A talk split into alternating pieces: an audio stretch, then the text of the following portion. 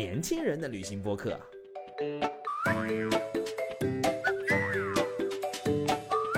Hello，小伙伴们，大家好，欢迎来到新一期的《到此一游》，我是渣哥。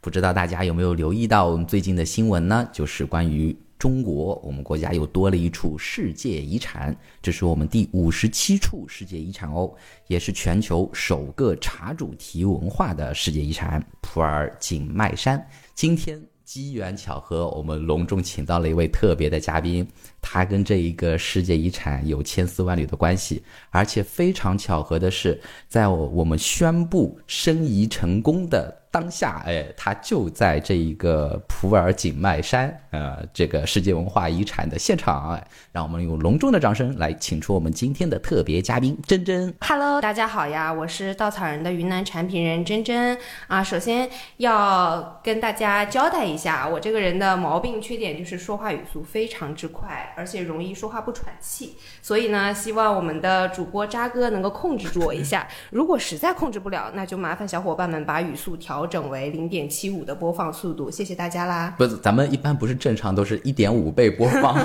我现在在控制自己的语速了。我也是第一次遇到这样子的嘉宾哈，这大家小伙伴们也体谅一下啊。我想问一下，好奇，呃，咱们珍珍你是哪里人呢？我的老家在东北黑龙江。哇，那你真的一点黑龙江的口音都没有哈！我如果你想要的话，我可以也不用。好，那我们欢迎东北的 Mary 啊，东北的 Mary。没有 Mary 这个不可以提。哦，不可以提啊。是的，我没有承认。哦，好好，那我们欢迎东北的珍珍啊。那请问一下，为什么在我们宣布景迈山成为我们的第五十七处世界遗产的时候，你怎么会出现在景迈山里面呢？嗯，在干什么呢？嗯，我在干啥呢？我在工作呗。那是什么 样的工作呢？让我先撸个袖子啊，我来给你讲一讲这一段，也算是非常的巧合了，算是一个对我们来说，其实算是个奇遇记了。嗯，本身那段时间正好是我的版纳普洱这个 Coffee Tea All Me 的一个首发。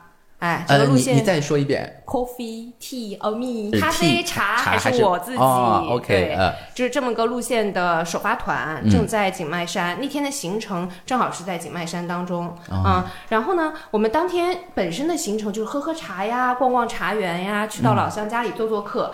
在想象当中就应该是那种躺平了，然后吸收日月之精华，非常之放松的一个行程。嗯，就是尤其是对待我们这种在城市里的打工人来说，是一个非常友好的行程。嗯。结果好巧不巧呢，那一天准备出发的时候，接到了我们当地老乡的一个电话，来跟我说不行，上午的茶山走不了了。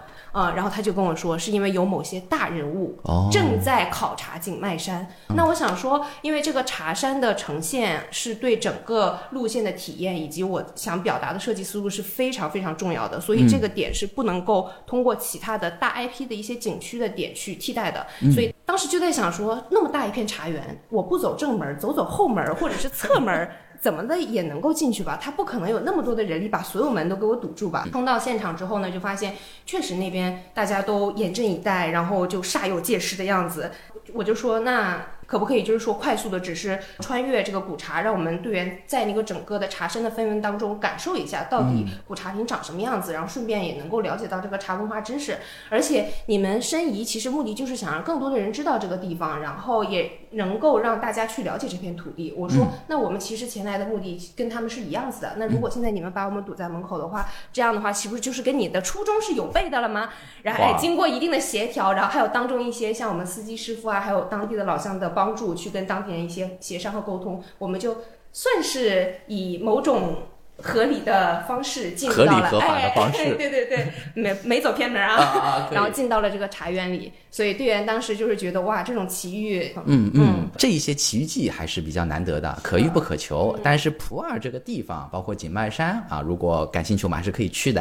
哎，那如果想要去的话，我想提前来问一下哈，对于呃咱们比较了解，已经比较了解普洱跟景迈山，包括已经设计的这样的一些路线，我听出来可能有你一些精心的小设计在里面哈，能不能给我们大概介绍一下？你想你理解中的那个普洱，它是一个什么样子的地方？好呀好呀，那我先大致。给大家介绍一下，就是正常我们正常人眼中可能会有的这个对于云南普洱的一个比较刻板的一个印象吧。嗯，就提到这个普洱的话，大家第一印象都会联想到的就是普洱茶茶对因为毕竟就是说中国最出名的茶叶之一就是普洱茶了。而且产地，嗯，但是普洱的话，其实它的产地是由当地的这个物产而闻名的，闻名于世的一个例子。嗯但实际上，今天的普洱跟之前曾经的普洱吧。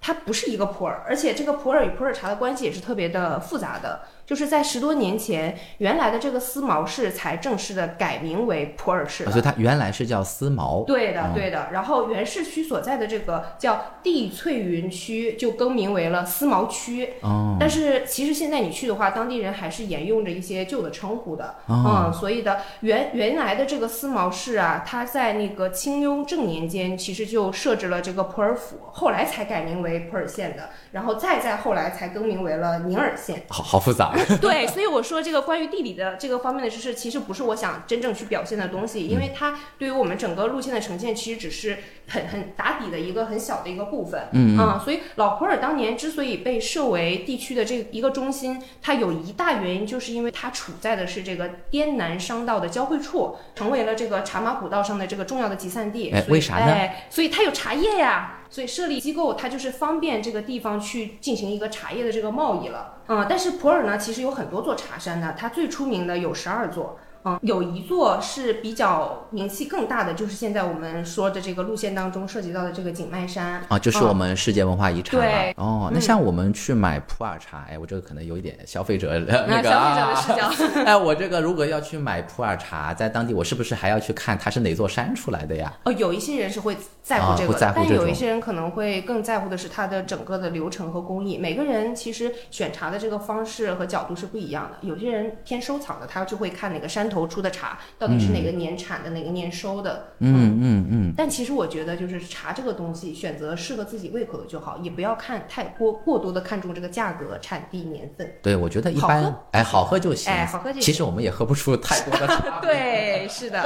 好，那既然我们聊到了这个，刚刚我们也聊到世界遗产啊，嗯能不能真正也给我们介绍一下这个世界遗产方面的一些信息啊？比较重要的信息，请允许我读一下比较标准的答案好吗？百度百科哎，对对对对对，也不算纯百科了。嗯嗯，世界遗产是指被联合国教科文组织和世界遗产委员会确认的人类罕见的、无法替代的财富，是全人类公认具有突出意义和普遍价值的文物古迹及自然景观。哎，真真真同学，哎你你读这段话的那个起调跟你之前就已经不一样了。正式嘛，对啊真的这些东西要严谨一点。对，不愧是跟大人物有接触过的啊 毕。竟睡过同一个客栈了。哦哦，还是同一个客栈吗所以我？们当时真的很巧啊，又住在一起，然后行程又是完全一样的，哦所以整个的路程就一直在可能说要避开嘛，就路线上的车可能就要多停一会儿，整个行程就拉得很长。好好，那我们再收回来啊，我们还是回到我们的好，世界遗产。继续实际世界文化遗产，对的还有哦，还有重点要来了啊，重点就是世界遗产包括世界文化遗产。嗯，世界自然遗产和世界文化与自然双重遗产三类。对，但是我们这个普洱茶，呃，普洱景迈山山古茶林文化景观不是自然遗产，是文化遗产。文化啊，所以那座山并不是特别的重要，山上面的茶。山也重要，没有山哪来的茶？啊对，我注意你的发言。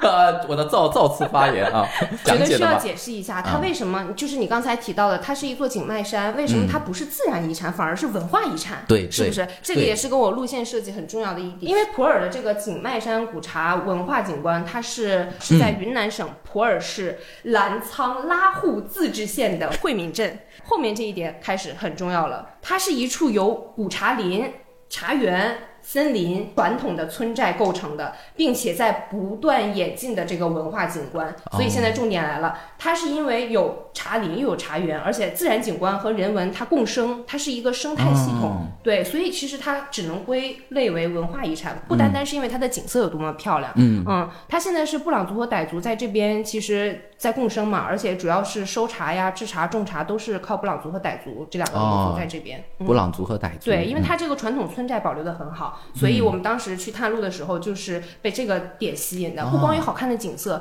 你人还在里面能够跟自然和谐的相处，嗯所以整个的状态就非常的舒适。感谢感谢呃真真给我们准备的背景资料啊。那在这一个景迈山呃，我们去探路的时候，或者我们想要去表达这片土地的时候，你有没有遇到刚刚说是世界文化遗产嘛？里面有茶，也会有人，嗯对那里面有没有一些遇到呃可以值得跟我们来分享的一些故事呢趣的？人是吧？哎，有趣的人或者事情，这些就是我比较喜欢喜欢分享的。，对让我们来听一听八卦。哎，也不算八卦，嗯主要是我觉得在稻草人做路线特别有意思的就是，它每条路线都能够做出跟人的连接感嘛。嗯所以当时我们在去探路的时候，我就想说，一定要找找到一个能够，无论是家访，还是说跟我们聊聊天，还是说带我们一起去逛逛这个他们。本身生活的这个寨子，分享他们真实生活状态的这么一个人，但是其实探路的过程并没有那么顺利，嗯，因为不是所有的人普通话或者是他的表达都能够让外面来的游客或者说是其他第三方介入的人去清楚他想要表达的东西的，嗯，哎，然后你又要找到一个可能环境很舒适又适合去做分享的这么一个地方，嗯。所以当时逛了一圈这个寨子，呃，就是我们。茶呃茶农这个大哥所在的那个寨子瓮基古寨，当时并没有找到一个非常适合承接的人和这个地方，哎，但是刚好天下雨了，所以我想说那就先避避雨再说，我先重新整理一下思路，就就近就进了他家，然后看、开客栈的嘛，我想说那我就借用一下大哥的那个棚子躲会儿雨，然后结果发现巧了嘛，这不是想啥啥来，感觉是天赐良缘一样，坐下来大哥就开始。跟我开始开聊了，哦我想说，哎，这么好聊的吗？那就那聊天儿是绝对不带那个正好天也下雨，也话不带走不了。对，话也不带掉地上的，嗯那咱就开聊呗。这可能跟你东北人基因也有关系。没有，我是个 i 人，哦，好好好好好 东北的 i 人，啊，可以可以，好，玛丽继续。什么玛丽黑。好，真嗯真继续。好的。然后呢，当时的场景是这样子的：天在下着蒙蒙小雨，远处是淡淡的景迈山，你眼睛不用重重闭上。我在想象场景还原，不要打扰我，哦好对，我要进入那个场景。远处是淡淡的景迈山，层层叠叠，然后水墨画一般，我就听着那个雨声滴答滴答，小然后伙小伙伴们真真在讲的时候，他眼睛真的是闭上，而且是手舞足蹈。哎呀，不要打断我了。哦，嗯，然后呢，我们就坐在老乡家里的那个篝火前，他烤着拉祜族的烤茶，嗯。我就闻着那个茶香一点点从那个茶叶里迸发出来，哎，我啊问一下哈，烤茶的味道是什么样子的？它会有一点焦焦的味道，因为它是先把茶叶烤出那个炭香味儿，哦直接扔到他们的火塘炉子里，哦再去加水，再去进行烤制，哦所以和正常的我们这种手工制茶或者是专业机器制茶出来的味道是不一样的。是有点焦味那种，是吧？哎，对，哦所以你要想去的话，去这条路线啊，烤茶呀，哎好好专业的那种机器好，制可以可以，茶我就中间打断，好，继续。你就我就中间来，跑偏了。哎，我就来插个话，故意来打一个岔，那继续回到我们这个画面。哎，对，然后呢，这个老乡呢就开始，他就开始讲自己的人生经历嘛。哦，他是嗯当地人是吗？哎，他是当地人，但是又不是本寨的人哦啊、他本身的民族是，哎呀，本身的民族我忘了是拉祜族还是布朗族了。嗯，啊、然后他嫁到了寨子里，男人哦，哦嫁到了寨子里，哎，赘不能说入赘，我们说的嫁到这个寨子里，所以他就哦跟随了这个寨子的这个民族，就转换成了现在的这个布朗族的。哦，对他以前是拉祜族的，啊所以转成了这个布朗族的这个民族，所以他现在有双重民族身份。哦，哎，然后呢，之前他的人生经历也很丰富，就曾经小的年轻的时候有做过什么杂技演员啊，就是什么喷火啊、这些。哦，啊我好佩服这些哎，对，我就当时就对这些故事都觉得很很很有趣，很吸引我嘛，就开始问他怎么慢慢的就到这边来开始开客栈民宿了。然后他就说，后面呃做完这个演出的演员之后，就找到了就柏联的工作，就是在那个柏联酒店。所以他的人生是属于从这个杂技演员，然后进到了高端高奢酒店里去做一个算什么工作人员，然后学到了很多东西。在那边开始，他就知道有一些东西需要他去进行表述，然后如何表述，然后怎么样去学习更专业的茶叶知识。因为他自己虽然有茶田，但他其实不太知道要怎么样去好好的去把它烘焙成能够适合当地、适合外地人的这种。可以销售出去的茶叶的，然后在那边他学到了很多知识，然后后来就因为遇到了真正的爱情，就在几次哦表演之后，他遇到了一些爱情，然后他就决定嫁到了这个寨子里面，然后跟他一起开了一个民宿客栈，然后现在的话，他就是属于可以没事儿开开客栈挣点闲钱，然后自己平时还手工制点茶叶，然后两个人在小院里没事儿就听听雨啊，然后看看鸟啊。呃，接接待接待客人啊，没事就喝喝茶，也就很舒适的一个生活状态。当然晚上是喝酒的，少数民族都喝酒。那我觉得这个人生就圆满了呀。他就是很丰富啊，所以我就一直跟他聊嘛，就觉得哎，这个人表达能力也好，然后又对茶其实现在很了解，然后也很会去进行情感上的一些小沟通。啊，我觉得队员应该会喜欢这样的人，我就说，要不下次我首发团的时候过来，你就帮忙。跟我的那个就是，反正你认识的现在就是我朋友了。那我到时候带我的那个小伙伴们过来，就跟你做朋友，好不好呀？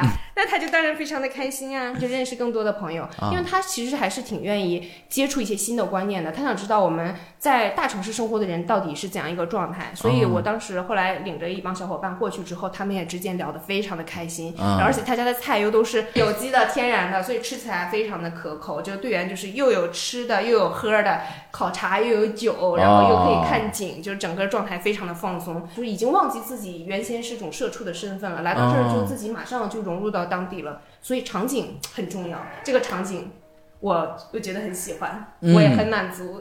你是不是有不想回来了的啊？呃，那还有工作等着我。我觉得就是像这一种非常，呃，可以说是放得开吧，嗯，呃，想得很清楚，呃，完全知道自己要什么，对，而且他会。呃，很乐于的去吸收很多不一样的，接触像不一样的人啊，然后他也很愿意去分享他自己的很多的人，他的人生就会非常的开心。是，哎，这种开心我就乐呵呵。对，然后我们去到他那边也会被受到感染。感染的，嗯嗯，然后去到那儿不仅能去了解他作为一个当地人，他可能有他的生活方式，生活方式特别的经历，他可能他的爱情观哈，然后但毕竟他也能给我们一些当地茶叶啊相关的知识。对，是的，所以他是会比较。圆满啊！只要你要，只要他有，他都愿意给你。对对，特别是还有提供酒，就很就很真诚。就是当地人给我的最最大的感受，队员们也感觉到了，就是完全没有戒备之心。就你来了，然后他就想把所有最好都展现给你。他把家里都快搬空了，就各种他储存的酒都拿过来给我们喝。我当时就还阻止我说：“大白天的，先先别，先别。”这是晚上珍藏珍藏，对对对。我们晚上才能 A。但我们队员也不太客气，就挨个尝的那种，就都当朋友了嘛，所以也不用客气。啊，那那下次还得给给钱，不然这个。不可持续，不可持续，还是要可持续。对对对，还是要给点钱，哎呀，让他克制一下。那除了这个大哥，有没有一些别的，嗯，跟这个茶叶或者跟这景迈山有关系的呢？听说普洱茶除了茶叶很有名啊，近现代以来啊，咖啡好像突然也越来越火了哈。是的，说什么那个云南咖啡啊，已经走向全世界，真的是走向世界。对，那个叫什么小小种还是什么？小粒咖啡啊，小粒啊，不好意思啊，小粒咖啡啊，是这样子的。嗯，普洱的话，在景迈山里，其实我们主要呈现的是茶叶嘛。但是你下了山之后，其实我们现在就开始进入到一个咖啡的一个呈现方式了。我们看到了一部电影，就是刘昊然演的那个《一点就到家》，他讲了很多年三个年轻人去在普洱，就是关于创业的故事。他也涉及到了这个咖啡嘛，什么？当时有一句话就是能喝到那云南的咖啡，能感受到这个远山森林的味道。我当时就觉得这个表达哇绝了，远山森林的味道。对他拿着一杯咖啡对对着那个森林里，然后就说啊，我仿佛能感受到这个远山森林的味道。然后在展销展示会的时候，就所有的人就起立跟着他一起拿着咖啡，像一个传。啊，我有我有我有记得这个画面，对，我有记得这个画面。我当时就被这个画面就是有点感染到了，而且它其实里面很多拍摄的点都在景迈山的这些若干古寨、翁基古寨里面，所以我当时就想说，离得这么近，景迈山、普洱咖啡庄园，那我必须得找一个地方把这两个东西穿在一起了。茶和咖啡又都是我喜欢的东西，哎，那我们就想说，怎么样能够再找一个咖啡的，就是可以呈现的这个人来帮我们去。做一个就整体的这个路线的承接，当时怎么找到这个小姐的我忘了，已经因为很多年的缘分了，是在某篇应该是在某篇推文里看到她的联系方式和故事。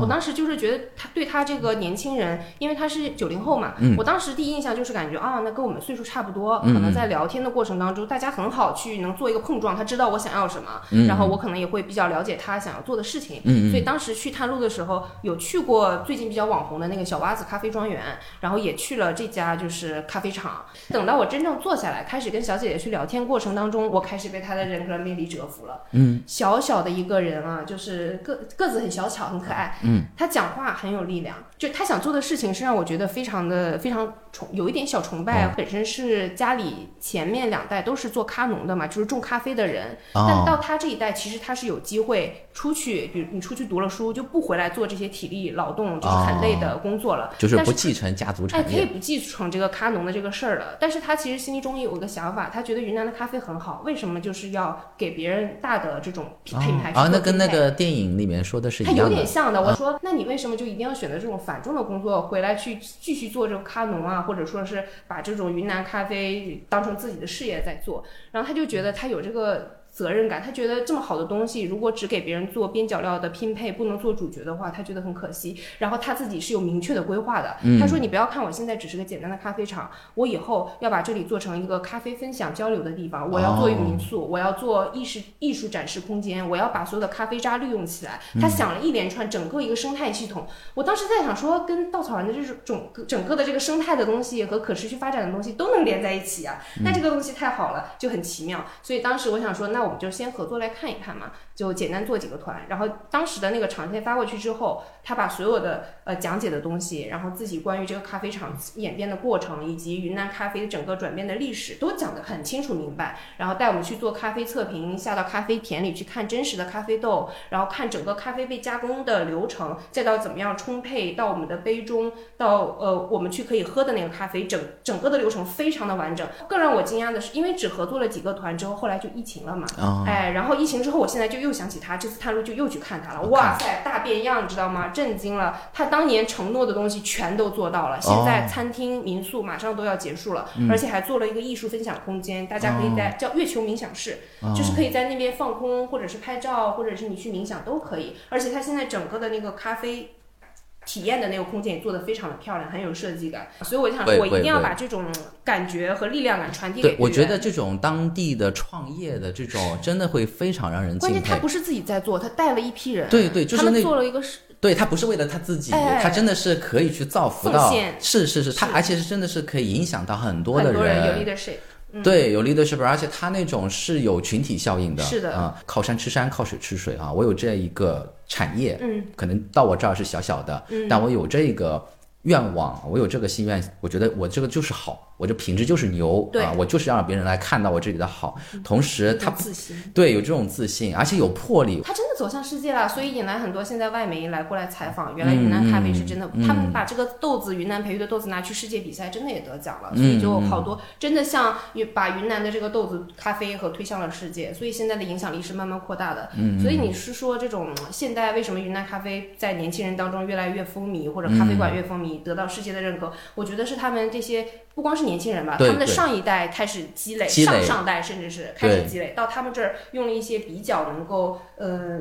现代化的方式，嗯或者是用了一些机智的手段，然而且最重要的是坚持自己的这份热爱，他坚持住了，没有放弃，然后嗯把这个事情做出去了，推广出去了。所以其实咖啡，云南咖啡被世界看到，中间经历了很多漫长的这个过程。嗯所以我们想表达的就是这一段，让更多的人知道吧，其实它挺不容易的，而且是值得骄傲的一件事。对，而且它是一个很好的典型，嗯因为你需要有很多很多这样子的人，才会让我们知道说，哦，云南咖啡现在是这样的。是的，既然话聊到这儿啊，我有一个终极的问题想要问一下我们的嘉宾。我听到了你的那位大哥，也听到了我们这位非常有魄力、让人很崇拜的创业的小姐姐。嗯嗯，那这个茶叶啊，给你考察的大哥和这个云南的小小粒咖啡，嗯。嗯这二选一的话，你会怎么来选？你会更喜欢喝这个茶呢，还是更喜欢品这个咖啡呢？题了吗？啊。嗯，这成年人当然不做选择了，什么都什么都要要啊。哎，没有啦，其实我其实这个标题叫 coffee or tea，不是真的让你做出这个选择，嗯而是让你思考，就是你自己真正要的是什么东西。它其实是一个比较有延伸的。嗯，你你说到这个选择这个题，其实就有点点提到我们关于路线的一些设计思路的东西了。嗯因为整条路线其实它是有核心词在的。是关于选择的，哦哎，然后每一天都贯穿了这个选择。就比如说，我们第一天行程会去到傣族人，呃，傣族的一个少年的家里面去做客，然后跟他学习一些象脚鼓舞啊，然后了解他的日常生活。嗯然后晚上的的话，会到山里的诺干古寨，它也是傣寨。哎，但是他这个傣寨是在山里的傣寨，和在就离景洪市区比较近的这个傣族小哥哥家的这种方、生活方式是完全不一样的，更原始一些哎。但是他会引出一个什么样的探讨呢？就是这个小哥哥其实本身之前也是在比较偏的村子村寨里面的，但是他是跟一个老师傅去学习象脚鼓舞的，非遗传承嘛。嗯，但是他是觉得他们的老师会觉得平时种种田，然后有游客过来的时候，我去展现一下这个就可以了，只要能把这个东西留住，就是你有人传承下去就可以了，我也不需要再做过多的事情。但他觉得我好的东西，我为什么不要让更多的人看到？你如果只是在这种老地方，我白天要种田，然后晚上可能只能接待有限的这些。量的话，那其实不会让更多的人看到。他觉得他需要用更巧妙的方式、更漂亮的方式，把所有的东西系统整理过，然后把一些背景的资料更加的深入挖掘一下。所以他自己其实是后来从那个寨子里面走出来，走到离城市更近的地方，也更方便到达的地方，开了这么一个小院儿啊。他会就接接待一些比较私家的，或者是你对。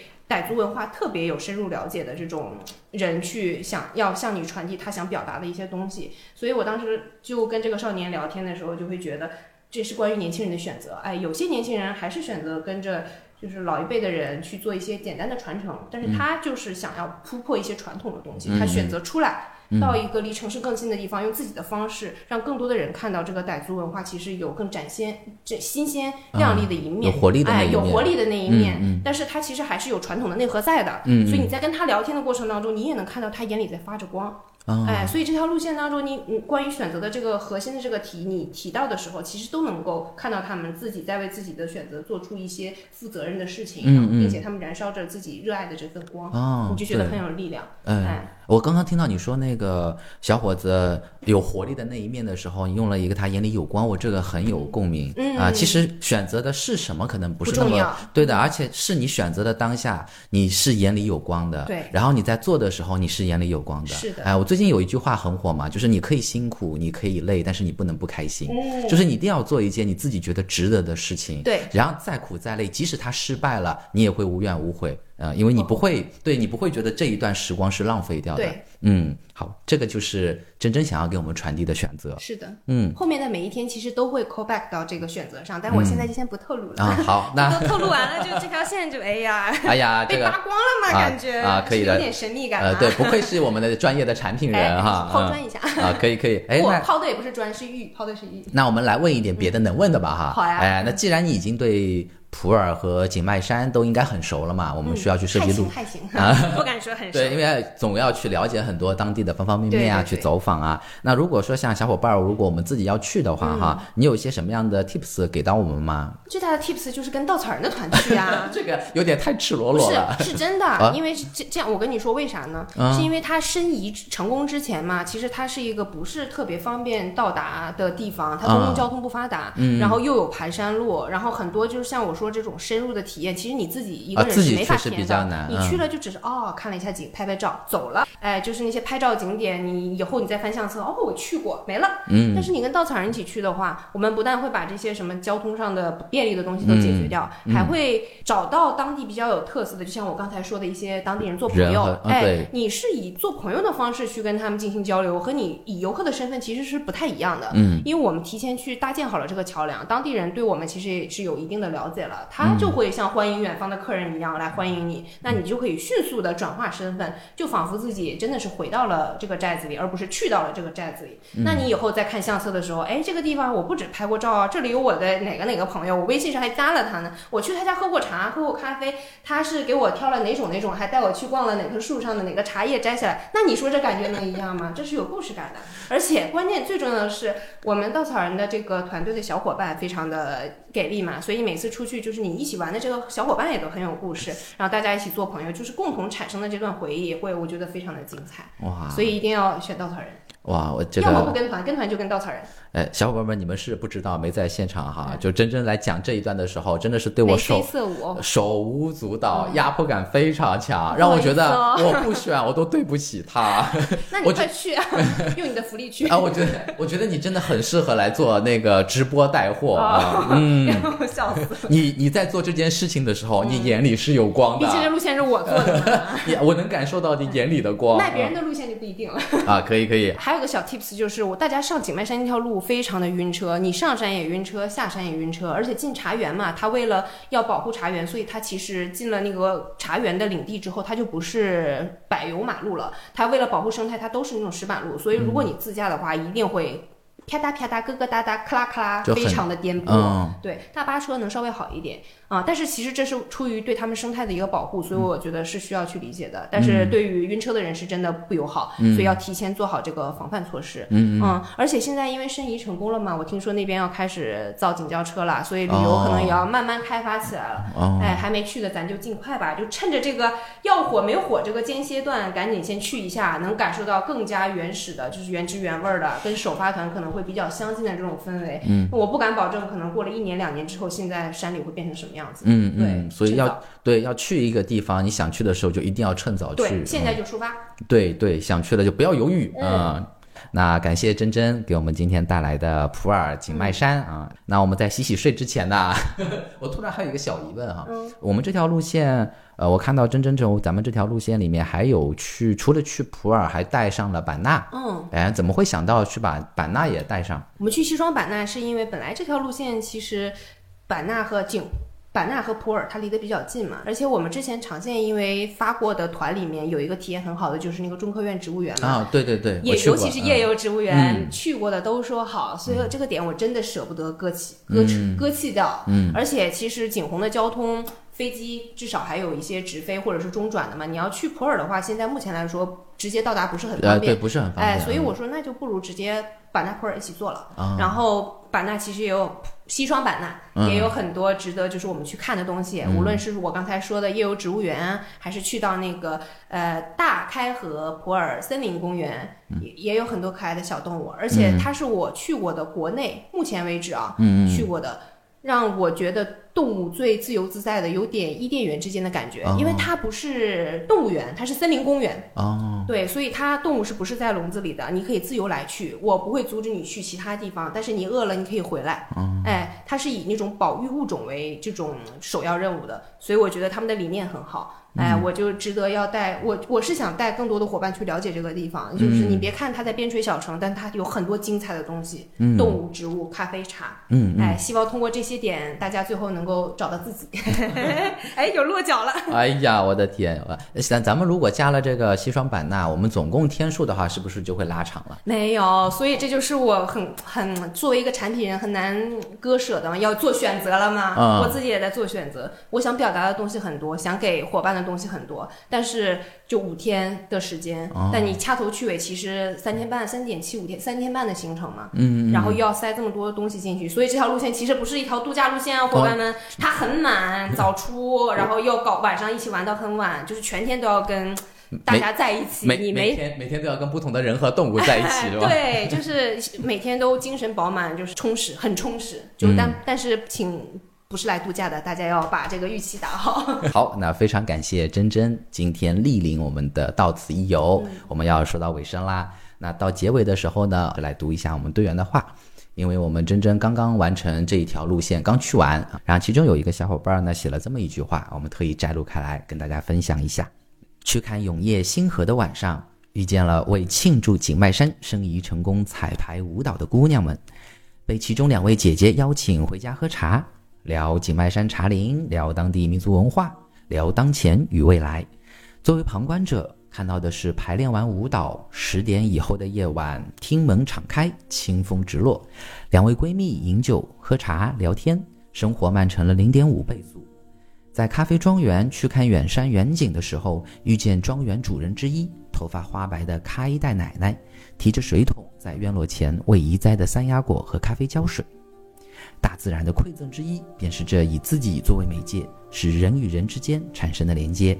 嗯，本期节目就要到这里了。最后，扎哥还领了一个任务，就是我们稻草人在火热招聘领队。哎，如果想来成为我们稻草人领队的，可以查看本期 show note 最下面的链接哦。好啦，小伙伴们，下期再见。珍珍，我们来跟小伙伴们打个招呼，拜拜，拜拜喽。拜拜喽。